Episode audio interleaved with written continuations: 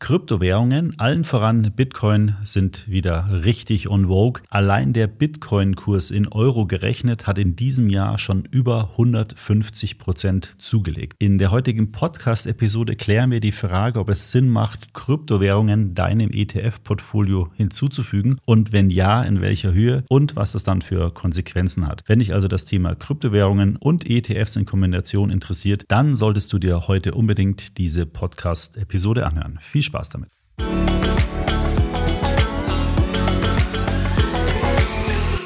So, heute geht es also um das Thema Kryptowährungen. Aber bevor wir jetzt in das Thema einsteigen, noch ein Hinweis von dem Sponsoren dieser aktuellen Podcast-Episode. Und zwar dem digitalen Vermögensverwalter Quirion. Denn Quirion hat ein Produkt im Angebot, das sich sehr gut zum kurzfristigen Parken von Cash eignet und damit eine sehr gute Alternative zum Tagesgeld ist. Denn mit den Zinsen beim Tagesgeld ist es ja so, entweder sie sind zeitlich begrenzt, begrenzt oder oftmals gelten diese attraktiven Zinsen nur für Neukunden. Aber Quirion bietet jetzt eben mit dem Produkt Cash Invest eine clevere Alternative zum Tagesgeld. Du investierst dabei in ein Portfolio aus Geldmarkt-ETFs und durch die kurze Restlaufzeit der in den ETFs enthaltenen Papiere im Durchschnitt ist es nämlich nur 30 Tage, bist du immer sehr nah dran an den aktuellen Geldmarktzinsen. Außerdem passt sich die Zielrendite, die aktuell immerhin 4,11 Prozent pro Jahr beträgt, bei Zinsänderungen schnell an und die Anlage schwankt auch nur sehr wenig. Und das Beste, bis zum 30.06.2024 verwaltet Quirion dein Cash Invest sogar gebührenfrei. Wenn dich das Angebot interessiert, dann schau doch gerne mal bei Quirion vorbei. Der Link zum Angebot lautet extraetf.com slash go slash Quirion. Diesen Link findest du natürlich wie immer auch nochmal in den Shownotes. So, aber nun zurück zum Thema der heutigen Podcast-Episode. Die Fragestellung also, lohnt es sich, Kryptowährungen deinem ETF-Portfolio beizufügen, beziehungsweise überhaupt in Kryptowährungen zu investieren. Und die größte Herausforderung dabei ist ja festzustellen, wie viel soll man eigentlich in Kryptowährungen investieren und in welche. Und genau diese Fragestellungen haben wir uns zusammen mit dem Krypto-ETP-Anbieter ETC Group gestellt. Und die haben nämlich kürzlich eine Studie veröffentlicht und mal ausgerechnet, welche Konsequenzen es hat, wenn man seinem klassischen Weltportfolio, was auch über mehrere Anlageklassen gestreut ist, Kryptowährungen hinzufügt und was das dann für Konsequenzen auf die Rendite und auf das Risiko hat.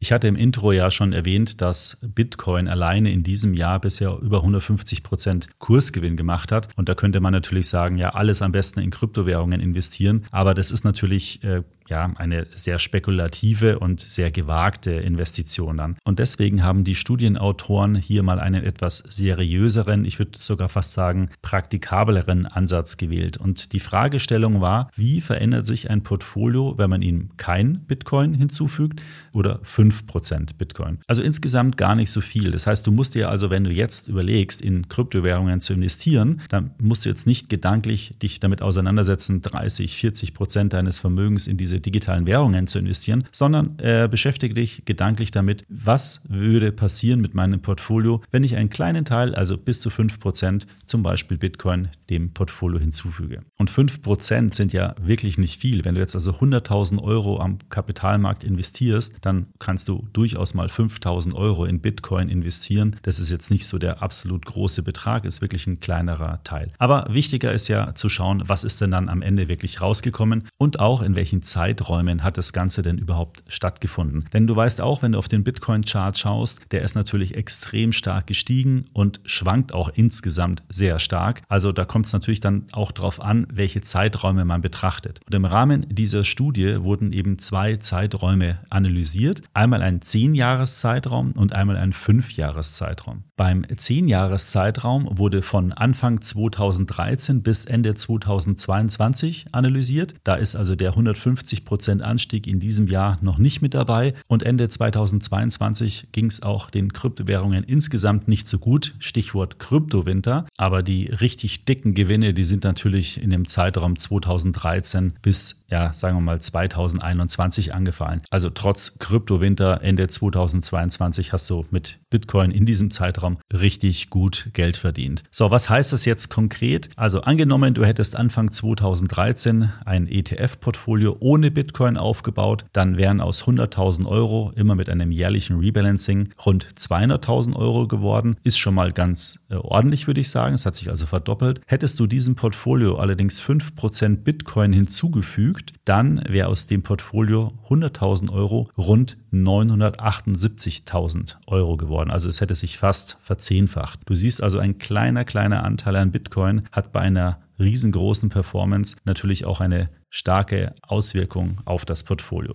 Die Rendite ist natürlich ganz ordentlich, aber so ein Portfolio hätte halt auch extreme Schwankungen gehabt, weil allein im Zeitraum 2021 bis, ja, sagen wir mal Ende 2022 hat sich zum Beispiel der Bitcoin-Preis, sagen wir mal grob, wieder um 50 Prozent reduziert. Also da musst du oder hättest du in diesem Beispiel schon ordentliche Schwankungen auch aushalten müssen.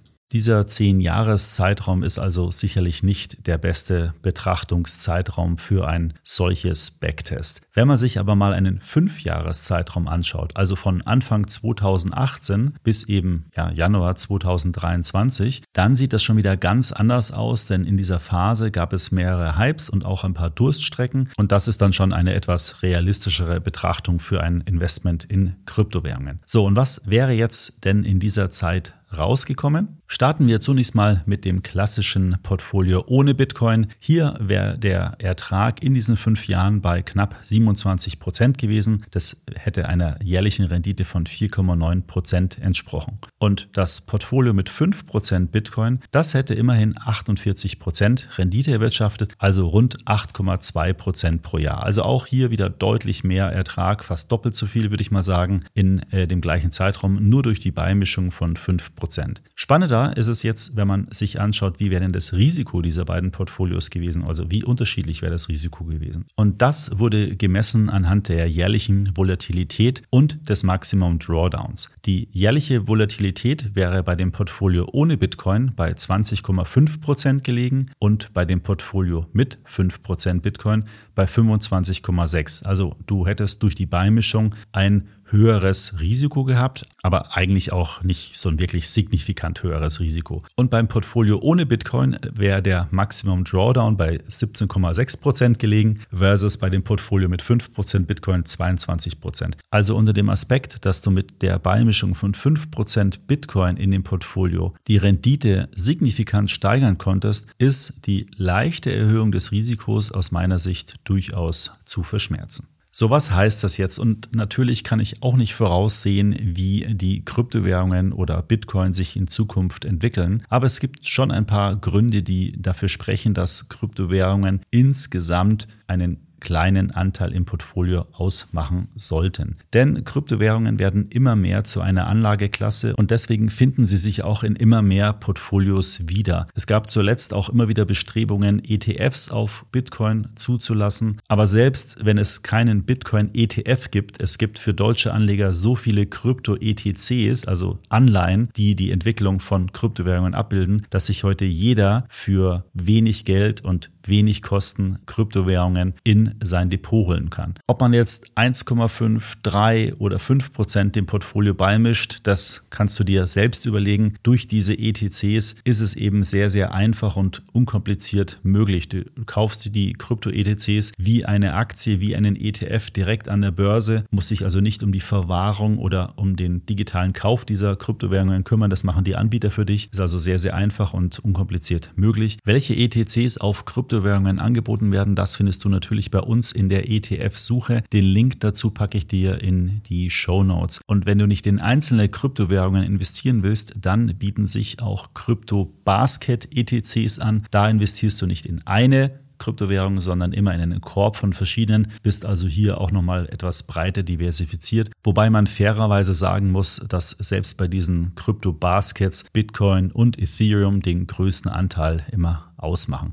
Wir haben kürzlich in unserem Wissensbereich auch nochmal einige interessante Artikel zum Thema Kryptowährungen überarbeitet. Die Links dazu packe ich dir auch in die Videobeschreibung. Wenn du dich also in das Thema insgesamt nochmal einlesen willst, findest du da ganze Menge Erklärtexte. Unter anderem einen Artikel über den Unterschied zwischen Krypto-ETPs und wenn du Kryptowährungen direkt kaufst. Oder wir beschreiben die zehn wichtigsten Kryptowährungen. Natürlich auch Themen rund um die Besteuerung von Kryptowährungen. Also insgesamt eine Menge Informationen für dein Investment in Kryptowährungen. So, das war's mit der heutigen Podcast-Episode zum Thema in Kryptowährungen investieren. Ich hoffe, da waren die ein oder anderen Aspekte für dich dabei, die von Interesse waren. Jetzt weißt du zumindest, welche Konsequenzen es hat, wenn du Kryptowährungen deinem ETF-Portfolio beimischst und in welche Kryptowährungen du investieren kannst. Das findest du in den Links in den Show Notes. Wenn dir der extra ETF Podcast gefällt, würde ich mich sehr freuen, wenn du ihn kommentierst und auch natürlich abonnierst, denn dann verpasst du keine weitere Episode rund um die Geldanlage mit ETFs bzw. ETPs. Bis zum nächsten Mal. Ciao.